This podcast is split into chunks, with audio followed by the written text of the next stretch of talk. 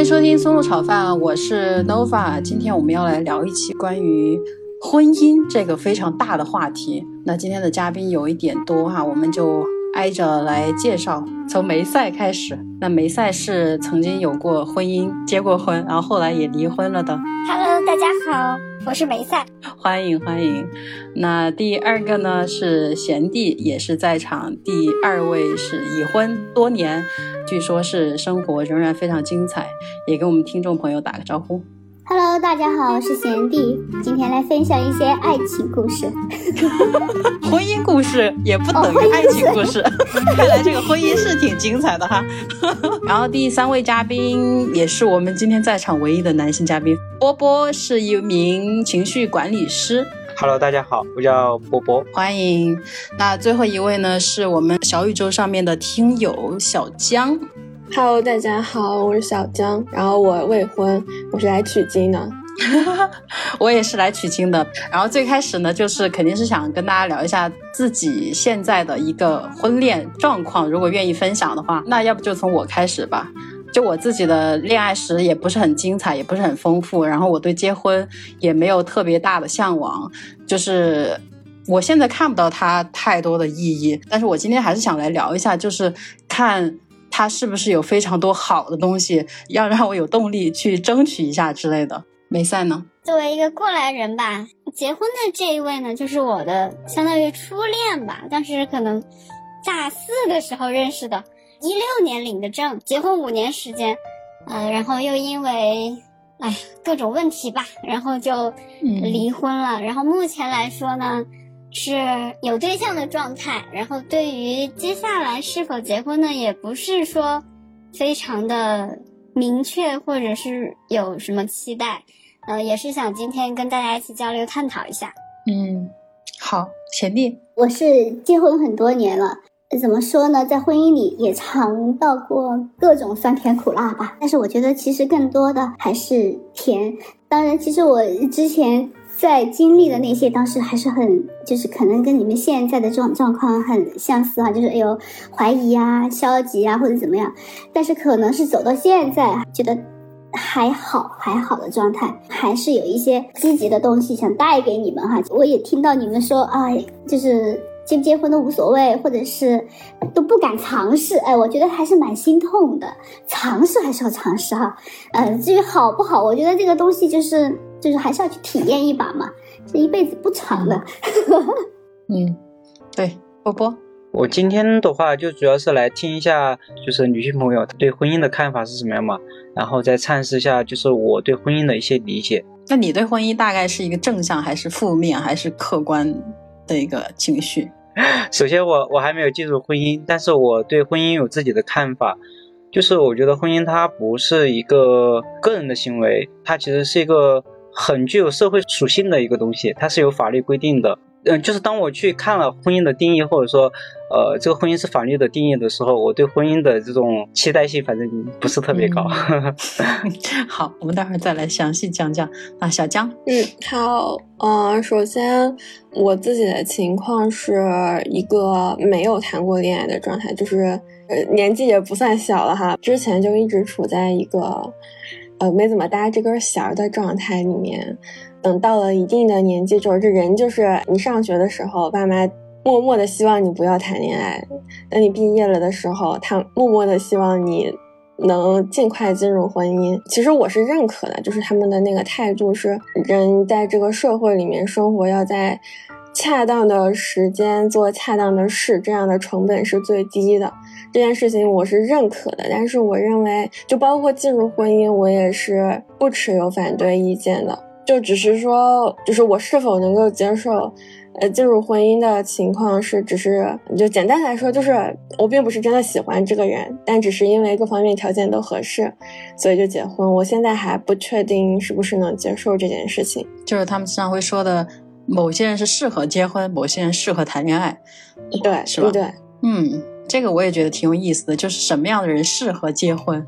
那这个就要扯到婚姻对我们来说意味着什么。如果你觉得找一个合适的人结婚就可以，你觉得生活是这个样子，你满足，而且你在婚姻之余你还可以创造自己的价值，其实不在乎这个婚姻。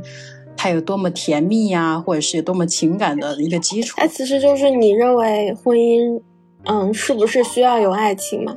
嗯嗯嗯，对，就大家觉得婚姻对你的一个意义吧。就是我们先从个人层面来分析一下，因为婚姻其实刚才波波说的，它是很具有社会属性的。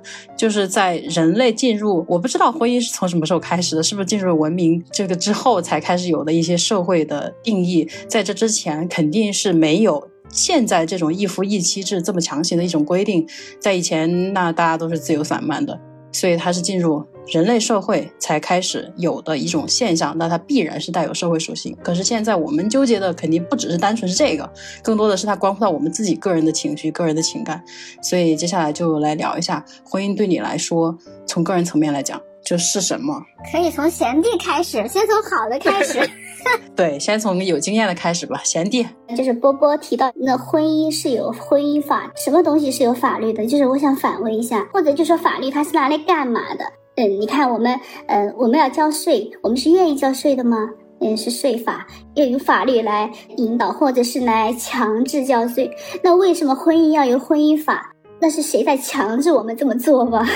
对，其实这是一个问题哈。当然这个问题肯定很大。我的意思就是说，实际上一夫一妻制，就像你说的一样，或者是要结婚这件事情，或者就即便是以前的一夫多妻制，或者是。多夫多妻制这种做法哈，可能它是自然产生的吗？我觉得就是这些都是问题。就是如果把这些问题搞清楚了，其实到后面你们这些困惑可能就会要稍微好一点吧。我我也不太清楚哈。嗯，那我就讲讲我呗。我是个早婚的人，但是我觉得我早婚并不源于我遇到了真正的爱情，是因为我觉得其实。你怎么说呢？肯定还是有家庭的催促，以及就是约定俗成的一些东西吧。然后就觉得，哎，该结婚了。就像那个小江说的一样，父母说的，嗯，你该结婚了，该怎么样哈？呃，然后当然肯定顺理成章的哈，就谈恋爱。然后就觉得反正都要结婚，反正都要生娃，其实很早就完成了这些事情。但是呢，你发现哈，嗯，就是当你结婚完毕、生娃以后，呃，你就上了一个贼船，你就发现你嫁的或者你你跟你在一起生。活的不是一个人，是一整个家庭，然后你会觉得很头大，就人很分裂，知道吗？你会面对一个很陌生的家庭，因为我我早婚嘛，早早的就生了孩子了，就突然家里面多出了这么多的人，然后完了之后。就很分裂，那个时候我还应该说我的心理情绪还在看《流星花园》的年龄，你你说分不分裂？就是真的就很恼火，其实就还很不适应。这婚姻里其实找不到答案，也没有办法呀，我不可能转回头去问我的家人，因为我觉得如果我让我的家人知道我在婚姻里那么狼狈或那么不堪啊，我也没有面子哈。其实我就我向社会的其他男性去求助，就是那个时候我会去酒吧约男。生一块喝酒，酒端到桌子上，蜡烛点起以后，我居然问人家，我说。你跟你老婆打架吗？多多扫兴啊！但是你要晓得，就是其实那些男生他也很想分享，就是如果你一旦说出这样的话题的时候，他也很想分享他的家庭。那个时候我就开始就觉得，就是我面对的这些困惑不是你一个人的困惑，是所有家庭的困惑。有一种感觉就是你不孤独，所有人都这样，从古到今 都是这样。就首先我觉得这个问题就不是问题的时候，我就觉得我卸掉了很大一部分很困惑的那些。其实当时肯定想到。过离婚了，因为很憋屈啊！你一个自由自在的，要把你打磨成另外一个样子，就是那个过程很痛苦。但是如果你去问了别人哈，你是怎么过的？我这我几乎是遇到每一个人我都这么问的时候，每个人居然都会很诚实的回答我的时候，我就觉得哎，其实我我就很乐观了，就是了解到啊，原来我我的丈夫也是这个样子，要说坏也没有太坏。就是本性难移哈，后来就把这个限度说就放的远比较宽的，就觉得，哎，其实人这一辈子是不容易的。那么婚姻是什么呢？就是如果两个人能够搀着走呢，可能会稍微轻松一点。然后呢，就把矛头指向了外面，就说，哎，我要去拼搏，我要去赚钱，我要去更多的在社会上去那个，不要在婚姻里纠结，没有意义嘛。就是这个是个死循环。然后我觉得其实要做的就是要去打败在婚姻里的那种，嗯。叫做厌倦，婚姻肯定会厌倦，是人都得厌倦。打个比方说，我也我就喜喜欢吃全家桶，但是如果打今儿开始，你天天得吃全家桶，吃一辈子，哎，你厌不厌倦？你听着就厌倦。所以这不是男人厌倦女人，是女人自己也会厌倦的时候。其实我觉得我们其实要去寻找答案。其实我觉得就是大家不管是在谈恋爱也好，还是说婚姻也好，还是说我们从小到大对这个社会的一个认识也好。就是我们心中的期待，还有就是社会以及大人告诉我们的是完全不一样的。就比如说，我们从小到大，老师还有家长，他都会告诉我们这个社会是美好的。反正我接触到的是这样啊，不知道大家接触到的是不是这样。只有当我们自己长大了之后，我们才知道这个社会是有好有坏的。那还有一方面就是关于爱情这一块也是一样的。我们可能会看很多电视剧、电影啊之类的，就他们里面会告诉我们爱情有多惨。或者说爱情有多美好，那其实我们在看这些电视剧或者说电影的时候，我们是无意识的把自己的期待放到那个最好的上面去了。就是我们对爱情也好，对婚姻也好，我们有一个不真实的一个期待在里面。再加上我们在日常生活中，不管是我们看到我们的父母也好，还是说我们父母辈那些叔叔阿姨，以及我们同龄人一些结了婚之后他们的现状的时候。会让我们自身对婚姻、对爱情有一个很大的一个落差，所以我想抛一个问题给大家，就是你对婚姻的期待是什么？就是你想在婚姻里面获得什么？那对于我个人来说，我先不管什么法律的，我就是说我心里面，如果我要结婚，我一定是为了我自己幸福。期待啊，嗯。你都把我问着了，因为当你刚刚跨入婚姻的时候，你应该完全就是懵的。有期待吗？肯定有期待呀。电视剧里那样的吗？对，对对对。电视剧里面不都是结婚之后就大结局了吗？我听起来特别像是我问过的很多已经结婚了的人的那个人生经，就百分之九十是。一样的吧，我自己心里面的感觉就是，它就是一套非常标准的人生模板的进程。就是人有的时候是，嗯，其实也不知道自己到底在图什么，然后就觉得自己应该这样做，然后就这样被推着走，这样的一种感觉。就是我一般会管这个叫社会驯化。就像女孩为什么应该表现的像女孩，男孩为什么应该表现的像男孩，两个人为什么应该结婚，社会为什么应该这样一样理所当然？但是绝大多数的人其实是还没有。真正产生什么独立意识的情况下，就已经随着这个节奏在走了。我之前就跟我爸妈 battle 过这个问题，我就说我希望自己是一个有独立意识的人，我不希望自己在不知道自己在图什么的时候就去按照节奏去做这件事情。然后他们反驳的论点就是，如果你不这样做，你要承担的成本会更高。我说，那你怎么知道我这样做了，我承担的成本就不会更高呢？他说，你不试了怎么知道呢？这套社会驯化的力量实在是太强大了，让一个个体几乎是无法抵抗的。就如果你抵抗或者要质疑，就要付出很大代价。我觉得父母他们所谓的你不这样做要承担很大的后果，是因为他们看到的数据就是这个样子。也许在他们那个年代，不去结婚。就是引号没有好下场，社会地位不会那么高，各种交际圈可能也混不太开。也许他们看到的是一些这些例子，所以他觉得他会觉得这些也会发生在你身上。甚至有一个非常奇怪的点，就是他们身边可能甚至没有几个这种反面的样本，他们就可以天然的这样认为这个东西是代价很大的。嗯。就是我们成长的时候都会看到一个范本，比如说父母是怎么样的人，老师是什么样的人。未婚的范本给我们参考非常少，所以里面有一些未知的恐惧，也有一些确实可能未婚有不好的东西，让那些家长看到了，他觉得那你肯定也得这样。但是我们现在的这个起点和他们那时候的起点，我觉得完全都不一样。就独立意识，如果你讲的独立意识，我觉得很多父母其实没有太多的独立意识。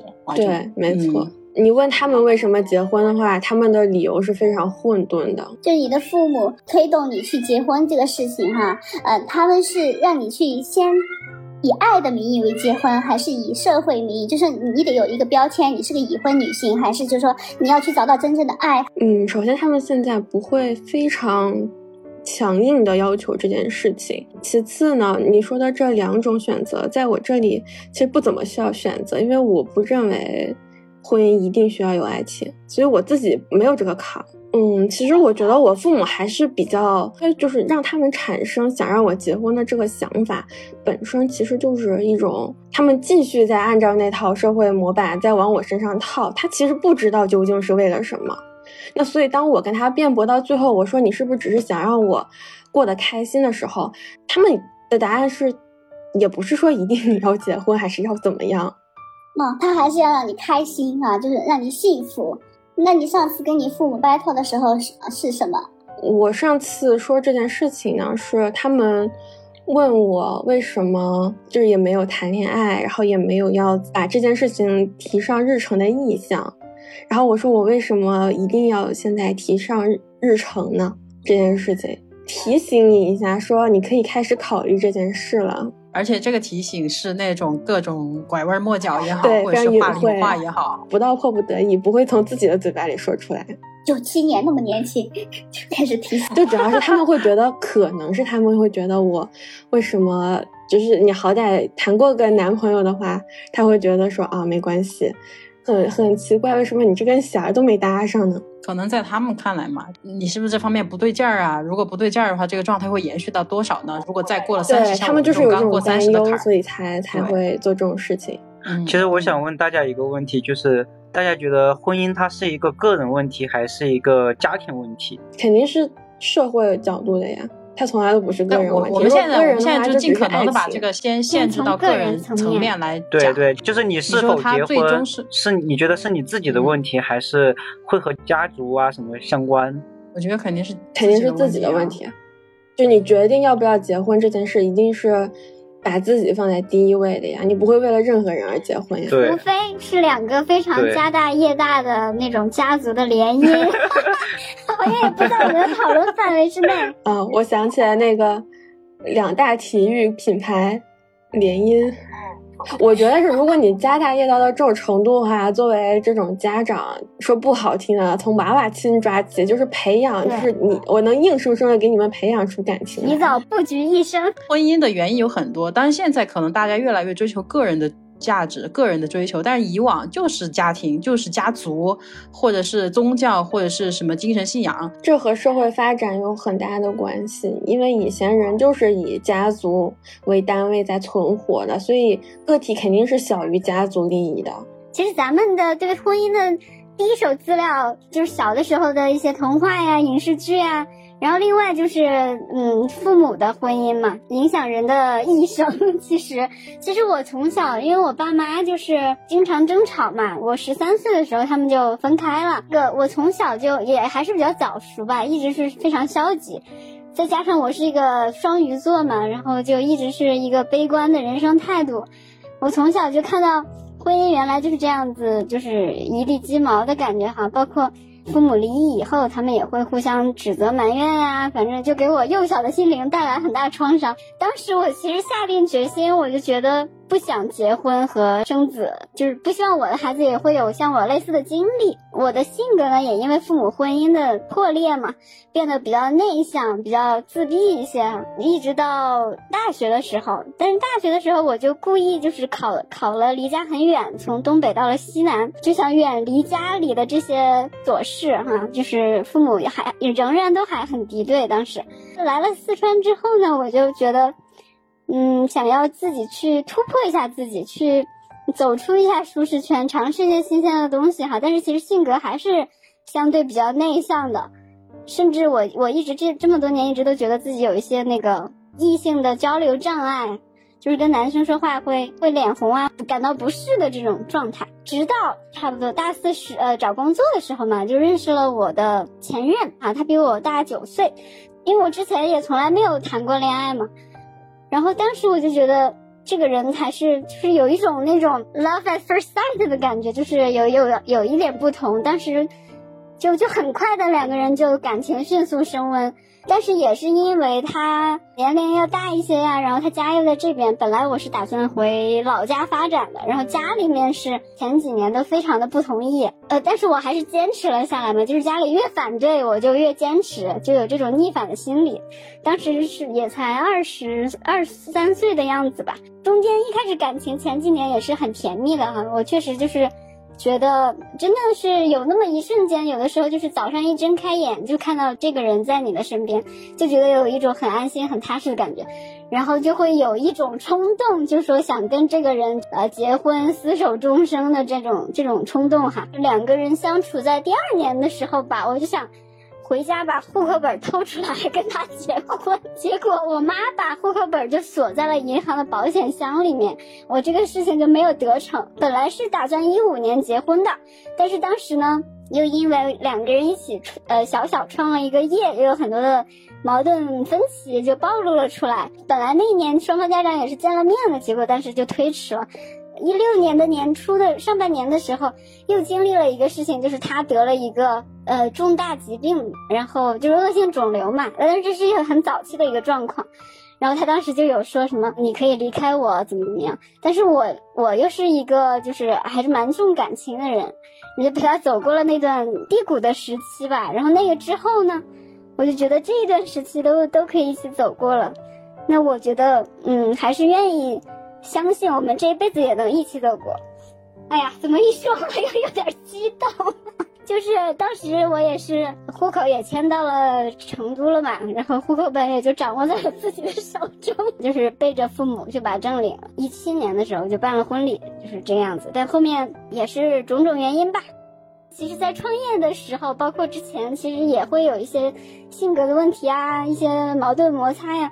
嗯，但是结婚之后，其实事情并没有有往一个理想、更理想的方向去发展，有一些问题呢，就是更加的暴露出来。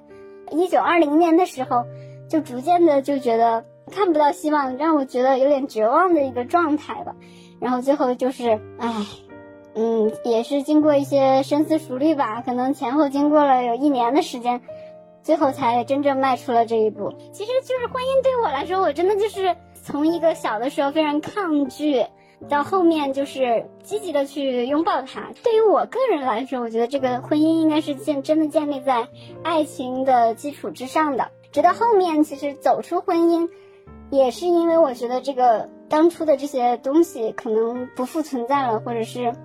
真的有一些难以调和的地方，所以我有一句话是我昨天想了要送给那个大家和听众朋友，就是说不要贸然走入婚姻，也不要害怕离开婚姻。说的真好。所以梅赛他觉得爱情是婚姻非常重要的，到后面可能他发现没有爱情了，就觉得这个婚姻保不住了，是这种感觉吗？是的，可以这么说啊。那如果让你今天去。嗯，回看自己的那段婚姻的话，你会后悔进入这段婚姻吗？嗯，还是不后悔的，因为嗯，就是符合自己当时的心境，就是你做出的一个抉择吧。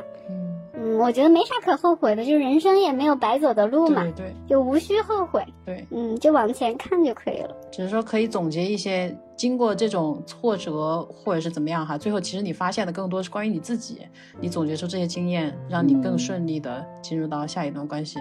我觉得这就没有白走的路，说的很好。嗯嗯。确实，因为当时你进入婚姻的时候还是很甜蜜的呀，所以你说怎么后悔嘛？其实不会后悔，我觉得。哎，其实进入婚姻的时候已经不已经不甜蜜了，但是已经相当于有五六年的时间了。之前两家人也见了面，然后觉得可能也要给大家一个交代的那种，有这方面的一个因素在。嗯，也是因为当时觉得就是两个人走过了艰难的时期，可能未来就是可以。珍惜彼此，去更好的相守嘛。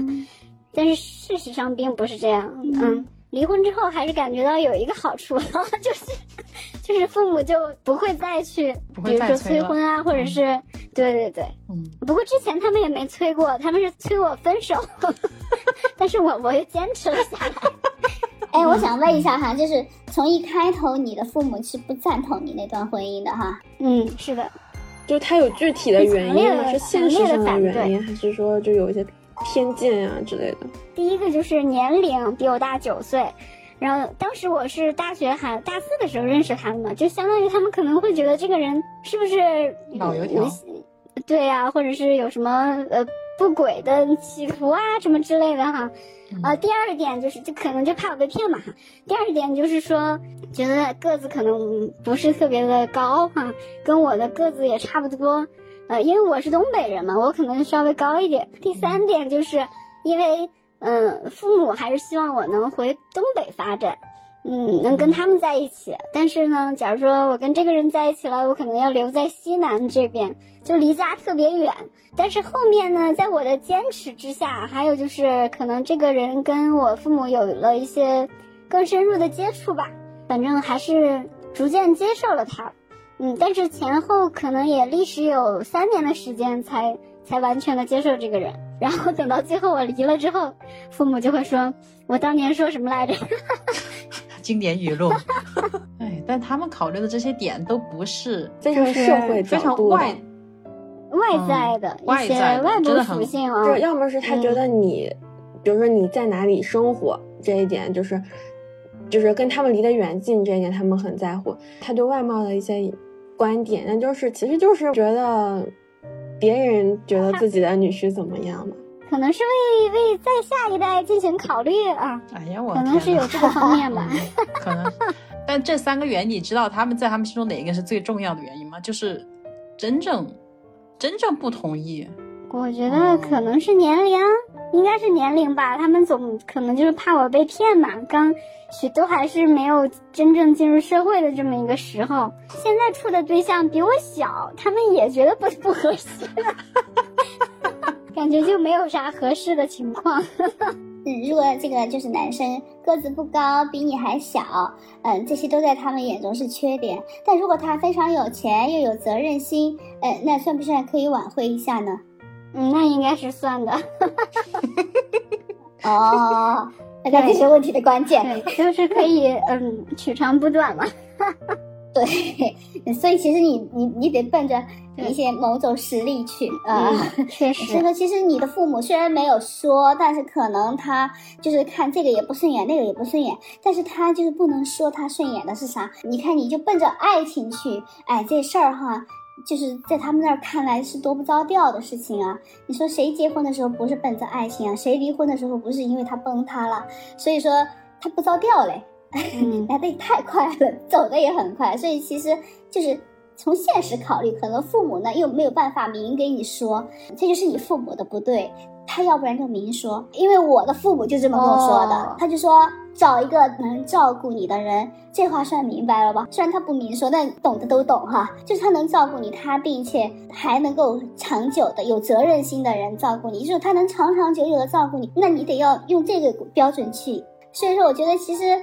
你的父母跟你交流的不够，我我是这么认为。嗯，其实他们也还是会有提到要找一个有责任心、能照顾我的人。但是，嗯，当时我我对我这个前任的这种感觉也是这样，可能因为正是因为他年龄比我大一些，我就感觉到就是一种关爱吧。年龄大就有责任心啊？不不不，这不是必然的哈。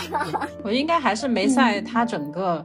我们经常会说原生家庭的影响嘛，他这个第一段就是谈恋爱就进入婚姻，我觉得还是少了一些对比，就像一个真空里突然冒出的一个感觉，你觉得好好，因为以前从来没有体验过。但是其实如果你真的经历过好几段的话，或许就没有这种就只有一棵树的感觉。嗯，不是说很必然的说一定要说这件事情就是因为。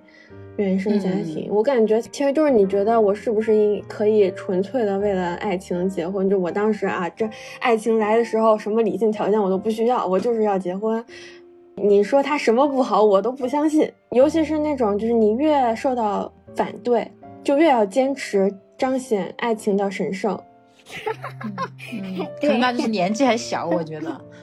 是是是，当时确实还是有点小。嗯，但是我觉得你你能够就是从一个就是父母离异的这种经历，然后自己选择进入婚姻，是在我看来是很勇敢的行为。嗯，确实，就是其实我还是蛮感谢我的前任的，就是遇到他之后，就感觉我黑白色的世界变成了彩色的。就是有这么一种对我的人生还是有蛮大的积极的影响的，就是最开始的那段时间嘛。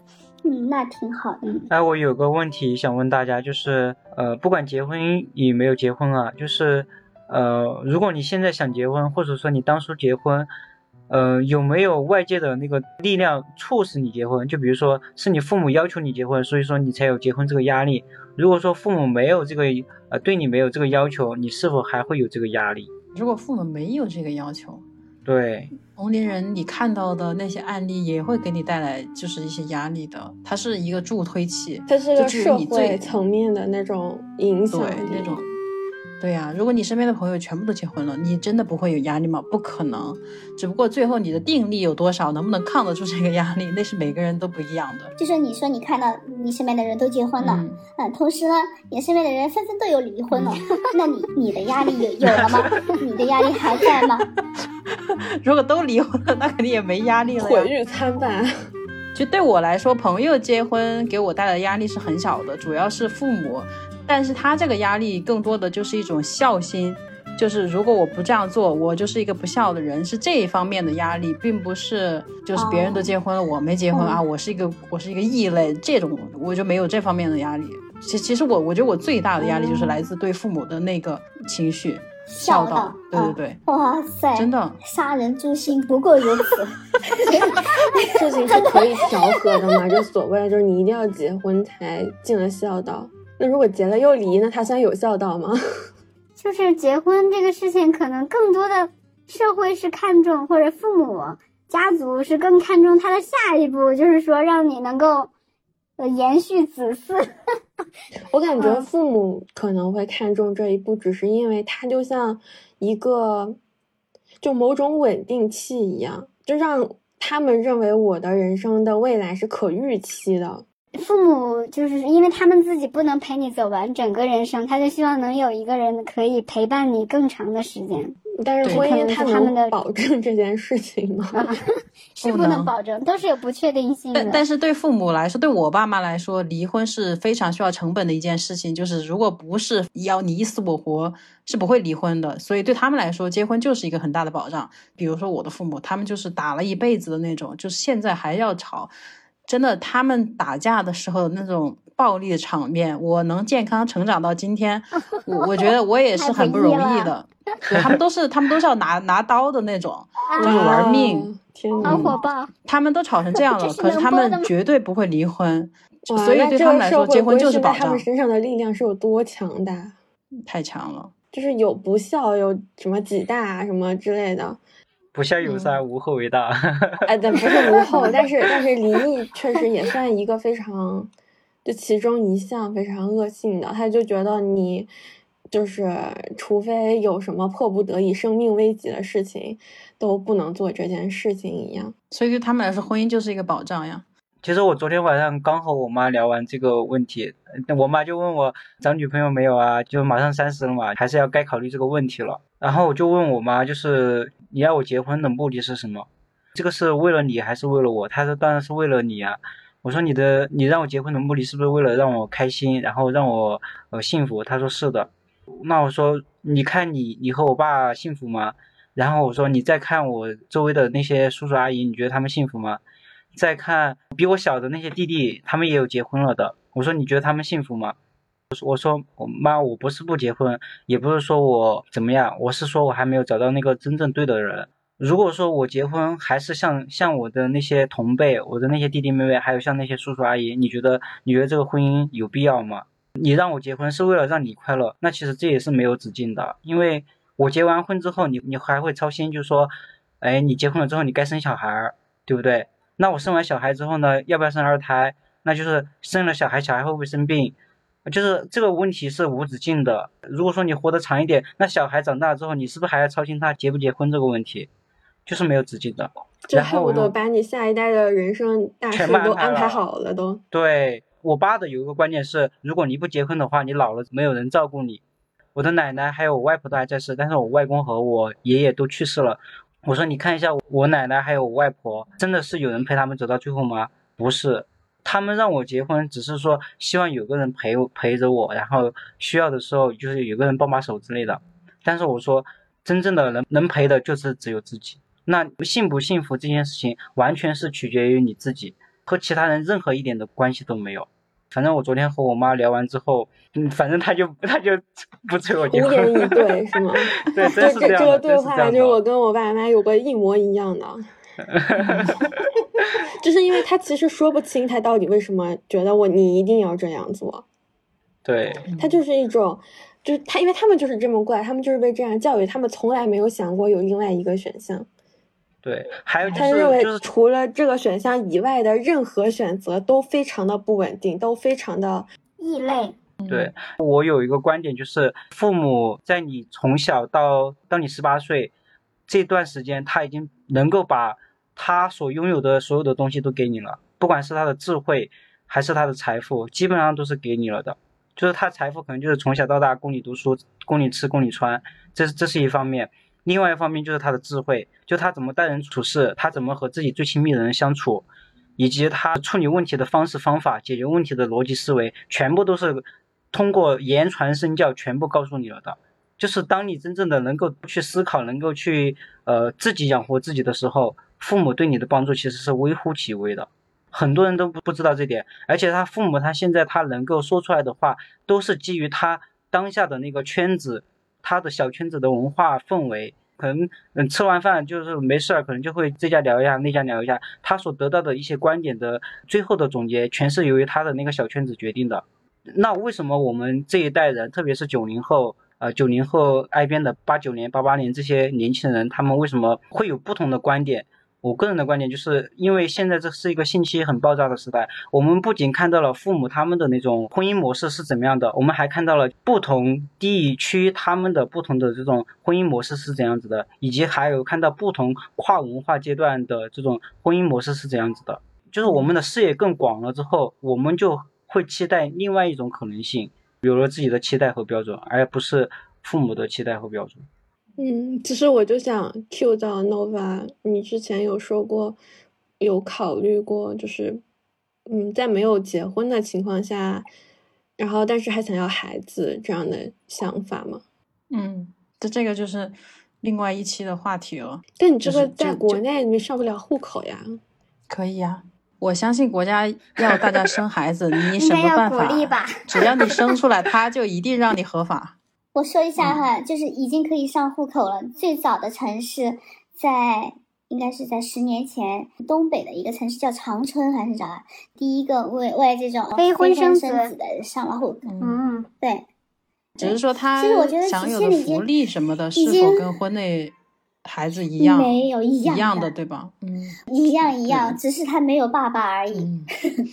对，没有爸爸比一个坏爸爸更好。对。这这个真的是题外话，就是父母他觉得婚姻首先对他们来说不可破裂，其次有婚姻就必须是有孩子。其实刚才波波你讲到，比如外婆奶奶没有人照顾，可是他们有他们的孩子在慰问他们，在关心他们，这种也是父母对我们婚姻期待的一个另外的一个方面。就是你有结婚，你肯定要有小孩儿，你有小孩儿，你老了，你没有另一半，你还有孩子。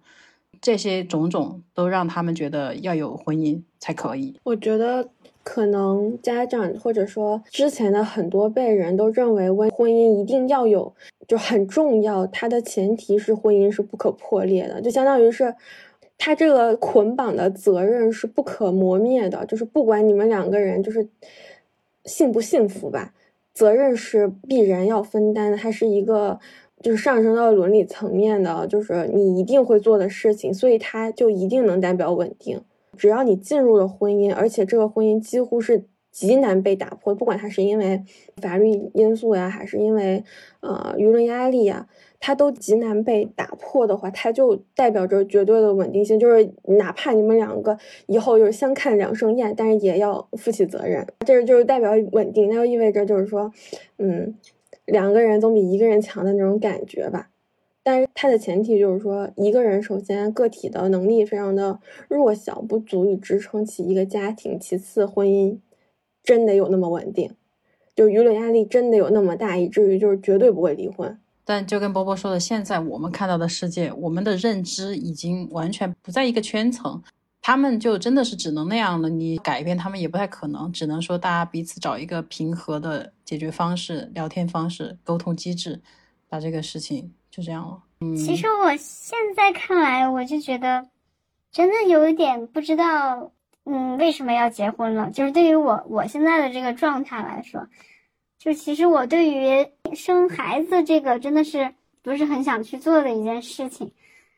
然后，假如你没有这个没有这个小愿望的话，那好像结婚这件事情也没有那么有必要。我我好像想到了一个非常恶性的操作模式，就是为了免受这种压力，然后我现在随便结一个婚，然后赶快离婚，从此就得到了免死金牌。哎，谁也别想催我。你赶快离婚，你得现在离婚这么麻烦，你得跟这个人提前商量好，就是咱们就只结一个月。对 对对，我给大家来普及一下啊，其实现在是有那个离婚冷静期的，就是两个人要到那个民政局先去提交一个离婚的申请，提交了申请之后，他会给你一张单子，上面说在某个日期，如果你们两个就是。还是坚持这个这个决定吧，然后两个人还必须同时的再到这个民政局来去办理这个事情。就假如说中间这段时间任何一个人提出了反悔，或者最后的那一天任何一个人没有到，那你这个申请都失效了。这个新的规定实行以来，我也查了一下，对于这个离婚率的影响也并不是特别的明显，就是大家想离的，还是坚定的会去把这件事儿完成。就是因为现在大家想的更自由嘛。如果你想象一下，是我们爸妈那一辈儿，稍微给他一个离婚冷静期，绝对就不离了。本来就很难下这个决心，你再让他推迟一个月，然后就呃三姑六婆都来劝，好家伙，你就不用离了。不拆一座庙，不拆一桩婚啊，不毁一桩婚。对 对啊，这个力量有多强大呀！就是回到刚才波波提的那个问题，就说你对婚姻的一个期待是什么？就是好的婚姻的基础是建立在好的感情基础上的，只要感情的话，谈恋爱就好了。对呀，对呀，呃，不是说那个结婚就是，又或者说两个人在一起，你就是图几样东西嘛，要不然就是，呃，外在的一些什么相貌啦，呃，要不然就是金钱，要不然就是一种情绪价值，一种陪伴嘛，或者说是那个肉体上的这种契合。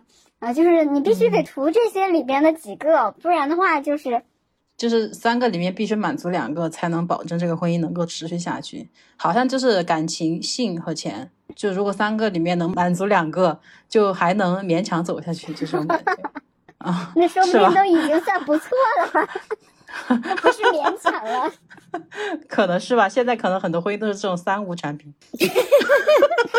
是不是没有感情、没有性也没有钱，闲的？谁不是一下笑？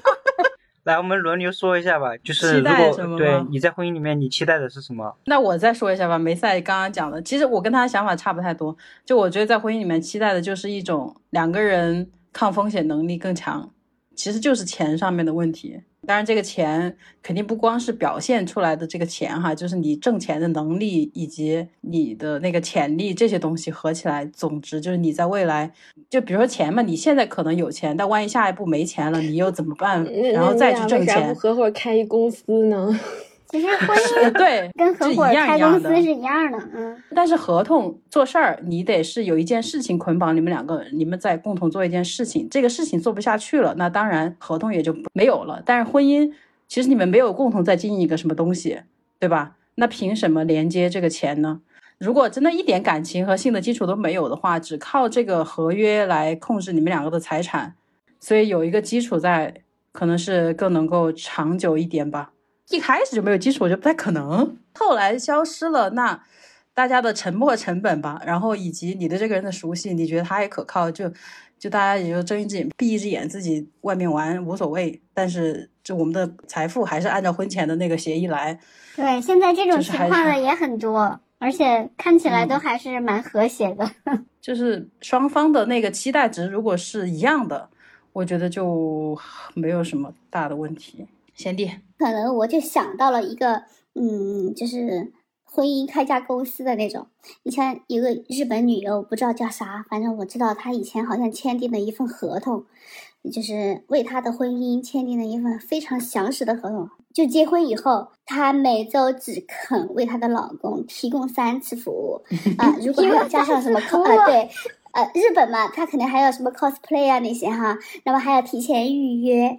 嗯，还要额外的加付费用，这就是那个日本旅游。当时好像大家对他好像评判非常的糟糕嘛，但是我觉得还还好，啊，这个婚姻呢就是一个长期合同的形式，嗯，就是我觉得其实好的，为什么好呢？就是因为我觉得它降低了成本。不像每一次跟打黑车似的讨价还价哈，人家合同明摆着该干嘛干嘛，对，就是比较简化嘛。让我想到之前我们的 Luna 分享过的，说婚姻是批发式的性行为，跟你这个降低成本有点异曲同工之妙。对，这是有据可查的。至于他现在那个合同还在不在，我不知道了哈。就是反正我觉得，嗯，其实就我我我觉得这种婚姻就是比较，嗯，怎么说呢？考虑。就是对于厌倦的人来说，肯定是不能忍受的哈。嗯，因为我觉得可能他合同嘛，就是你反复的那个，那肯定会厌倦，那最后肯定就是撕毁合同嘛。嗯，对。但是我觉得这种这种活法，这是一种活法哈，就是面对婚姻，就是有这么一种方法，它存在，还真是有案例的哈。所以我觉得其实，嗯，刚才提到就是婚姻里面，嗯，我期待什么？那我觉得。我还是期待对了，嗯，我觉得我期待的就是有经济啊，那我觉得他能够提供稳定的生活、好的保障，同时呢，还在合适的时候还有一些智力含量的交流，这就非常好了。其他的我都不再有什么期待，我只是觉得我我挺幸福，其实就 对。如果还要期待别的，那就那就是不是有点贪呢？哈，嗯，我就在想，对，有取有舍，就是人生才比较快乐。对，说到这儿，我突然想起前两天我做心理咨询的时候，那个，嗯，咨询老师跟我说的，就是两个人是要共同成长，彼此成就，是不管是在感情中还是在这婚姻中的比较好的一种状态。对，我的状态就是，嗯，无论你做什么，他都支持你，哎，这是一个我觉得比其他都好的一种状态。然后他做什么，肯定我也会支持啊，就跟。聊到刚才说开个公司是一样一样的啊，对我觉得就是大家都捆绑的是利益在里面，没有什么比利益更牢靠。所以婚姻，你说为爱还是为性？我觉得可能还是为利益最重要，还是为子女？就是对，还有中国婚姻很多都是为子女，我觉得。嗯，其实子女就是纽带。你你看，其实也有很多有子女的夫夫妻哈。他们也并没有履行，或者是交好自己的答卷，哎，该散伙散伙，有的还是就不管了，把所有的责任都归到一方去承担。那也有也有，所以说其实这个看个人，就是我觉得还还是看运气。嗯，你说真的，就是你婚前啊，你是这样子的，我我觉得你们真的就是要谈恋爱的时候，你得好好看，你不能说他。就是嗯，你当时头脑一热，你就你就得结婚，你真的肯定要给他出好多题，你肯定要试探他很多东西，以及要到他家里面去家访，你看他的家庭成员是如何相处，这些都是你必不可少的，而且也是要我教子女的，你真的是要把这些功课都做足了。你才结婚，虽然我早婚，但是我觉得我临门这一脚啊踢的时候，我之前可是做了，就是把这这些功课都做了，倒腾了很，对，倒腾了很多遍，你才敢这个样子。就是我结婚之前也谈过很多次恋爱呀，就是你该抛弃就抛弃，真的，就是你会觉得谈恋爱都那么乏味，你说。那以后还有什么智力含量的交流？你你赶紧趁早，就是你还是要在这个大数据里面去挑选，你一定要多谈恋爱，多出去交往，你不能说是个人长得帅那就得嫁，嗯，就这个。一点都不能够成为你非要结婚的那个。如果你这些都达不成，OK，那你还得有钱有责任，你得爱我。就我不爱你可以，但是你你得给我保证我想要的，就这么简单。当然，我也不是说哎非要把这个婚姻当成一个买卖啊，当成一个啥。但是要说到现实，那肯定还是就。挺俗气的哈啊，你总得图一头吧啊，那我啥不图，我结婚干嘛？啊，对对啊，不图钱，不图这种经济捆绑，那就谈恋爱，干嘛要结婚？对呀，对吧？你说你说中国像我爸妈，他们会觉得结婚才能生孩子，那如果我一图一孩子，那怎么办？我只能结婚了。然后 不是不是，我就跟你讲，这些你看离婚率啊高到，就是虽然我们中国已经有什么。冷静期啊，那那么多哈。但是离离婚率依然很高，我觉得可能大家自我意识已经觉醒了，就是觉得婚姻但是不是保障的问题，而且现在女生不亚于男生啊，她不需要你养，呃，而且自己也非常有能力有想法。如果男生真的是追不上女生，那一脚踹了你，就而且我觉得产权制度的，嗯，怎么说呢？以前吧，只有把男生。产权要归到男生身上哈，对，那个时候女的一辈子都是附庸，那个就是对女人的压迫。现在我觉得就是为什么你说英国有那么多小姐、老小姐她嫁不出去，一辈子也不想嫁，是因为人家产权制度就是很健全，就是我拥有我自己安身立命的东西，我干嘛要去找一个？拖油瓶啊，哎，对，所以其实我觉得可能就是婚姻这件事情是随着社会的发展、经济的呃那种，而且女人走出家门，而且能够拥有养活自己，并且创造财富以及组织社会的能力之后，逐渐退化的这么一个制度，呃，这个制度可能我觉得我。如果活得够够大哈，应该看得到，就是也不叫它没有了，至少就是说，嗯，它可能就越来越少。但是你说爱情，那爱情肯定是有的嘛，爱情跟婚姻是两回事儿嘛哈。那个爱情就是一段时间的一个一个叫发病期哈，谈嘞。呃，对我觉得其实就还好。对。而且我觉得，如果说真的婚姻制度淡化之后，你说现在父母担心的所谓养老的问题，那一定会生成相配套的养老体制，让所有单身贵族们都能够有序的进行这种老年生活。那我这是一个期待啊，就是对，嗯，婚姻的泛化。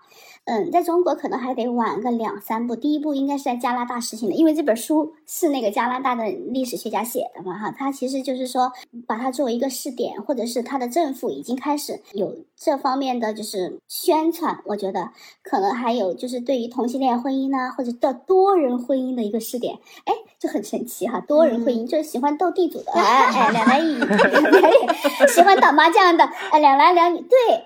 没有想象中的那么难了啊！呃，至于子女，而且科技的发展，你去定制宝宝嘛？哎，你不需要他是，对啊，那样子也是让基因更好啊。感觉我们应该是看不到那一天了。因为其实我就我之前关注的一个，我也不知道上哪儿关注的一个博主，就是 ins 上面的哈，然后他经常都会发他跟他的。后来我才知道，他们不是婚姻关系，就是只是男女朋友，但他们已经有两个小孩了嘛。但社交媒体上都是以一种家庭的身份在出现，直到前不久他们才举行婚礼，才决定结婚，是澳洲的一对夫妻。嗯，对，这种这种在国外其实还蛮多的，因为嗯，比如说像德国啊，或者是法国。已经有相应的立法程序，就是保证一定程度上的，就它其实就是婚姻的一种分级，就是就是传统的婚姻模式就是所有嘛，all in，然后你只有你只有在婚姻里和和在婚姻外，婚姻外就是啊两个自由人，谁也不是对谁负责，然后中间会产生一些伴侣制度，比如说两人可以。呃，加起来可以合并起来作为一个整体缴税，那相对来说税负会更低，或者想用共享一些社会福利，共担部分的抚养责任等等，它其实就是把婚姻一个整体的东西，把它给分成各种层级去承，在法律层面和社会层面承认这个东西。我觉得它就是个自然趋势吧。但是对于一个社会的发展来说，是不是还是要以婚姻的形式？为什么一定要有婚姻的形式呢？如果你是为了生育率的话，伴伴侣制度是照样生孩子的，他们也一样能保保障孩子的所有相应的社会福利。嗯，但它有一个这样的分级嘛？分级的意思就是某一个级他享有的优惠是最多的，那这个级是不是就是婚姻？呃，不是它的优惠是最多的，而是说你要共同承担的责任和义务是多大的程度。如果是婚姻，那就是所有，比如说你们会有共同债务啊，比如说你老公诈骗了十个亿，然后他跑了，你就得替他还。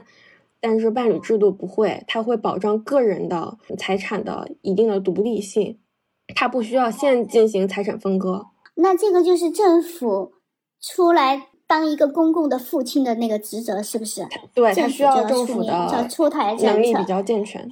那这样的话，那为什么还要结婚呢？这种就更不用结婚了。没有人一定说要结婚，但是依然会有人结婚，就是他愿意去共同承担所有的责任和义务，也享有所有同样的权益。就是纯粹他就是想做命运共同体，你不能阻止他。可能两个想结婚的人，他们并没有考虑的这么多，除非是说，就这方面这个法律啊，这个财产方面的意识很强的人我。们上大学的时候上那种法律的公开课，第一节课就老师教你如何进行婚前财产分割。首先你要去做公证，其次你要专门开一个账户，把你婚前的所有财产都放在这个账户里，在你婚后之后要另外开新的账户，以后你的所有流水都从新的账户里面走。作为共同的嗯财产。对，我觉得是需要社会的发展，并不是啊，大家都是迷迷糊糊的啊，反正就是啊，这么糊弄个人就就就就去结婚了，是一件好的事情。哎，等一下，波波，你的的那个问题大家回答完了没有？你自己还要不要说一下你对婚姻的期许？我觉得我现在当下的感受就是，如果说我过度的考虑我父母的原因，那我就是我的婚姻就是就是因为我父母的原因，然后呢，可能我的那个另一半他可能也有这方面的压力，然后因此而组建了一个所谓的婚姻的交作业。那对于我个人来说，婚姻这个东西它其实，因为我们现在是个法治社会，法就就已经是最底层了，就是最最 low 的一层了。那法上面是德，传统文化里面还有礼，礼比法更更好，但是礼还是在德的后面，靠人的这个自觉，因为你任何事情你都搬到法庭上来去做的话，只要你谈到法，你基本上不会太幸福。不管任何事情，你只要你谈到法，绝对不会太幸福哦。是真的，因为大家有那种危机意识，就感觉，就比如说刚才小江说的那种，就是如果说你在，还有老师他们教的那种，就是如果说你在婚前你都去担忧这个结婚会给你造成很大的伤害，那其实你是带着恐惧结婚的。我觉得首先这这点，我觉得我可能就不会太幸福。这是完全基于一种理性的一种思考去结婚，首先就不可能嘛，因为你真正的爱一个人的时候，如果说我真的愿意结婚，那一定是我很爱这个人，而且我很明心的知道，我我爱这个人是因为我爱他的优点，也能够包容他的缺点，并且在这两个人相互搀扶的过程中，去认识自己。这个绝对是我和任何人相处的一个原则，就是我可以在他人身上看到我自己不同的面相。而婚姻这种形式是一种比爱情可能更私密，还有更紧密的一种联系里面，在这种所谓的枷锁里面去看到自己更多的不同的面相。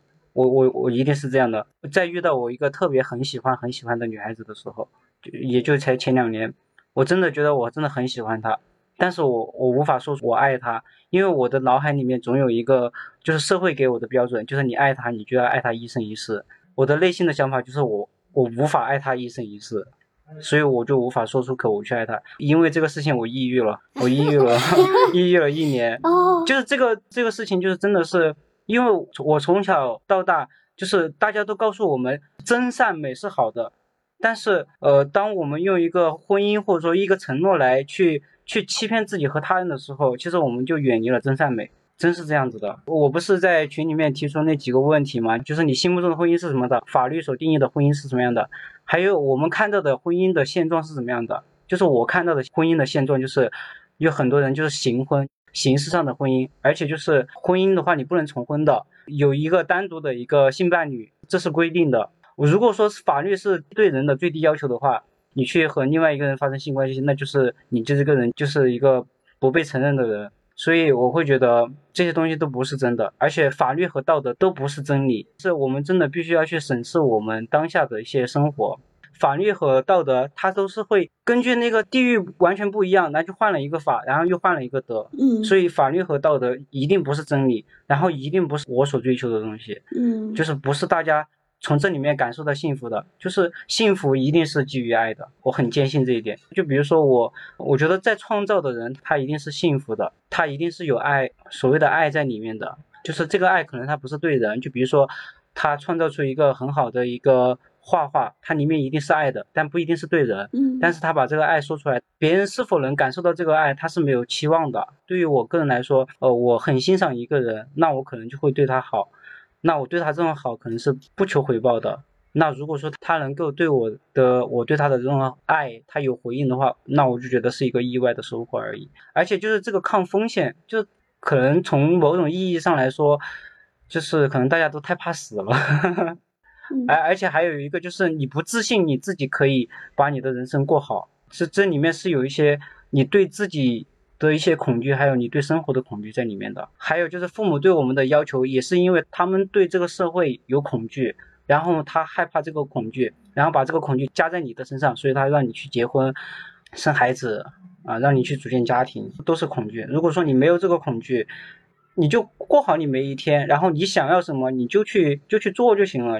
那你的意思就是说，你的恐惧都是父母给的，呃，都是自己心里面生出来的。呃，如果你不去想，他就不恐惧。不是不不去想，就你去真正的感受，就是你需要的是什么，然后你有没有这个自信？就比如说刚才罗巴，我看他所表达的就是他那个如果要结婚的话，是为了一个抗风险能力。其实你就是内心不自信，你自己可以过好你自己的。就是生活，你一个人你也可以抗掉这个风险。就是我觉得人性里边就有一种害怕孤独的部分，才会去想想去建立亲密关系。我觉得这个都是属于人性的一个部分，并不是说什么啊不自信自己过不好这一生之类的。对对啊，所以说我们就要面对内心最真实的答案呀。就是我不是害怕抗风险，我是孤独。就是真正的不要去。就害怕别人的一些呃评判呀、观点，还有还有就是你要觉察到你是否是在评判自己，是否在评判他人，然后你自己内心最真实的答案是什么？然后我也觉得，如果说我要和一个人在一起，就是因为我孤独了，所以我就想和你说话，啊，我就想和你谈恋爱，就是很诚实的面对自己，我就是现在我就是性需求，然后我要追求一个合法的一个，然后呢，我们就谈恋爱，对不对？然后我不不受到自己的一些指责，就是。很真实的面对自己就可以了。嗯，那你对这个婚姻的期许到底是什么？我站在一个社会人和一个道德人的一个层面上，以这样的一个规则去认识自己。我觉得认识自己是我，我觉得是这这辈子是最重要的事情。而且我深深的知道，只有我自己才能让我自己开心和不开心。就是那也没有必要结婚啊。对啊，就是对啊，你认识自己有很多种方式。那所以婚姻对你来说。只是其中一种方式，就是我可以选择他，也可以不选择他。你现在还喜欢那个女孩吗？真喜欢她的，而且我我是怎么不勇敢一下呢？我勇敢过的，我从抑郁里面走出来之后，特别给他发微信，然后他不怎么回，然后后面我就专门写信告诉他，就是我为什么不敢向他表白，我就把所有一切都跟他说了。然后呢，他没有回复我，我就知道他的答案了。然后我就问自己，就是如果我真的爱他，我真的要一定要和他在一起吗？就是答案是否定的，就是我爱他，我不一定要和他在一起才是爱他，因为他对于我来说，我现在在他存在他的世界里面，可能就是对他的一种伤害。那我现在爱他的方式就是说，我不去打搅他，不去去参与。打搅他就是对他最适合他的一种爱。那如果说我们以后再有什么交集，那就是另另一趴了，就是这样子的。听起来真的是一个纯纯的爱。这个是这个是爱情主题。对，我爱你与你无关。对对，真是这样，我觉得真是这样的，真是这样的。嗯，因为他说出这个的话，他就会瓦解婚姻的意义，因为爱可能是更重要，比婚姻嘛，比这种形式的东西更重要的。嗯，对，我自信我自己，我有过好我一生的能力。嗯，哎，我觉得婚姻真的就是一个个人选择吧，它就是。它可以是你一种体验人生的方式，你你也可以不选它。其实如果说，嗯，有一个我觉得跟我还挺对路子的人，然后两个人也有一些共同目标，我觉得也无妨再去做这样的一个选择、一个尝试，甚至去生孩子呀这些。其实我也是不排斥的，但是我目前就是没有这么一个。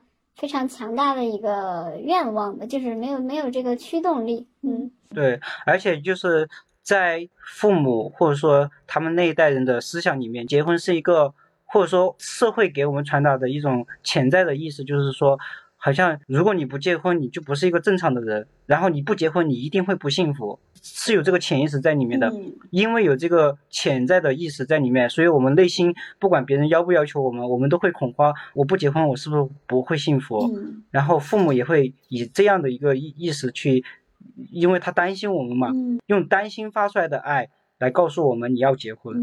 这个担心发出来的爱，它很大程度上不会。真正的对我们有太大的益处。嗯。好了，听众朋友们，今天关于婚姻的这个讨论，我们就先暂时到这里。明天播出这个话题的下一期，那我们明天再见。他已经五十岁了，从来没有结过婚，也没有打算结婚，会显得比一个已经结婚然后又离婚的人显得更奇怪吗？就是以我现在的认知来说，我觉得不会。我也觉得不会，而且其实